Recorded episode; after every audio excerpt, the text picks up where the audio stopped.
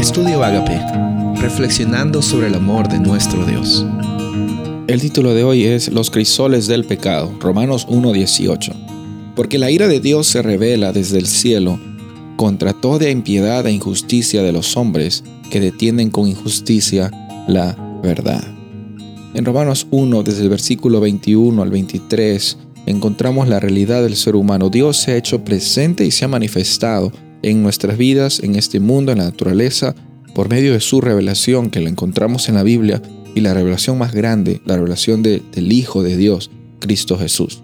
Sin embargo, en nuestra experiencia como seres humanos, originalmente el corazón que, que heredamos por parte de Adán nos hace pensar en nosotros mismos, nos hace ser egoístas, ser vanidosos y tratar de, de buscar el bien y el placer solamente de nosotros mismos, sin importar las consecuencias y sin importar el daño que podríamos causar a otras personas. Por eso es que muchas personas quieren a otras personas, incluso sin saber.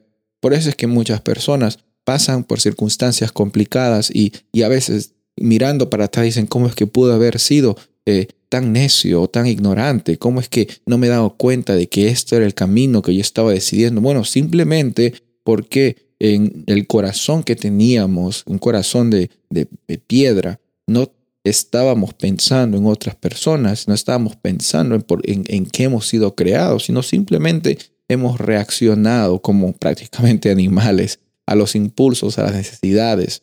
Pero aquí hay un contraste. Cuando encontramos a Cristo Jesús en nuestros corazones, Él transforma nuestro corazón. Ya no es un corazón de piedra, sino es un corazón real que late, que está vivo, que tiene la oportunidad de experimentar el amor de Dios, que fluye el amor de Dios por en la vida de las personas que creen en Él.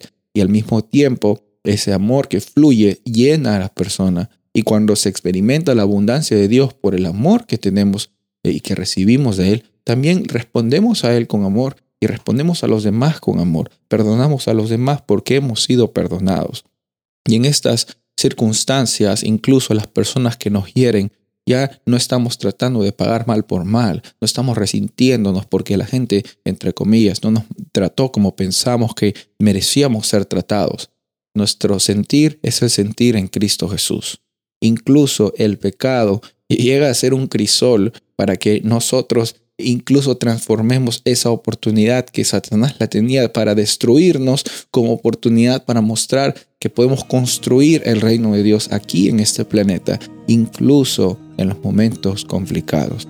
Reconoce hoy día que en Cristo Jesús tú tienes la oportunidad de vivir una vida al plena, una vida con abundancia, una vida con transformación y el pecado ya no es una realidad en tu vida el pecado ya no está dictando tus acciones, sino el Espíritu Santo viviendo en tu corazón. Soy el pastor Rubén Casabona y deseo que tengas un día bendecido.